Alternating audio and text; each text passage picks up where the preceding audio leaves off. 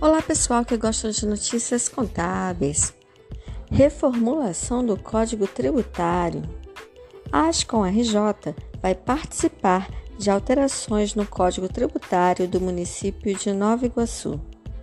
Em reunião no dia 3 de fevereiro de 2022, com Mário Lopes, secretário de Desenvolvimento Econômico, Trabalho e Turismo, Esteve a representante da Ascom RJ, presidente Maria José e demais diretores da Ascom RJ.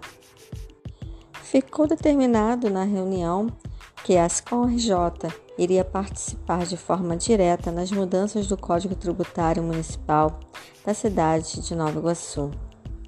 A Ascom RJ trabalhando em prol da classe contábil, revitalizando para melhorar Nova Iguaçu. Obrigado, Mário Lopes. A Escola RJ agradece a Mário Lopes por receber a Escola RJ e nos permitir contribuir com o progresso da cidade de Nova Iguaçu.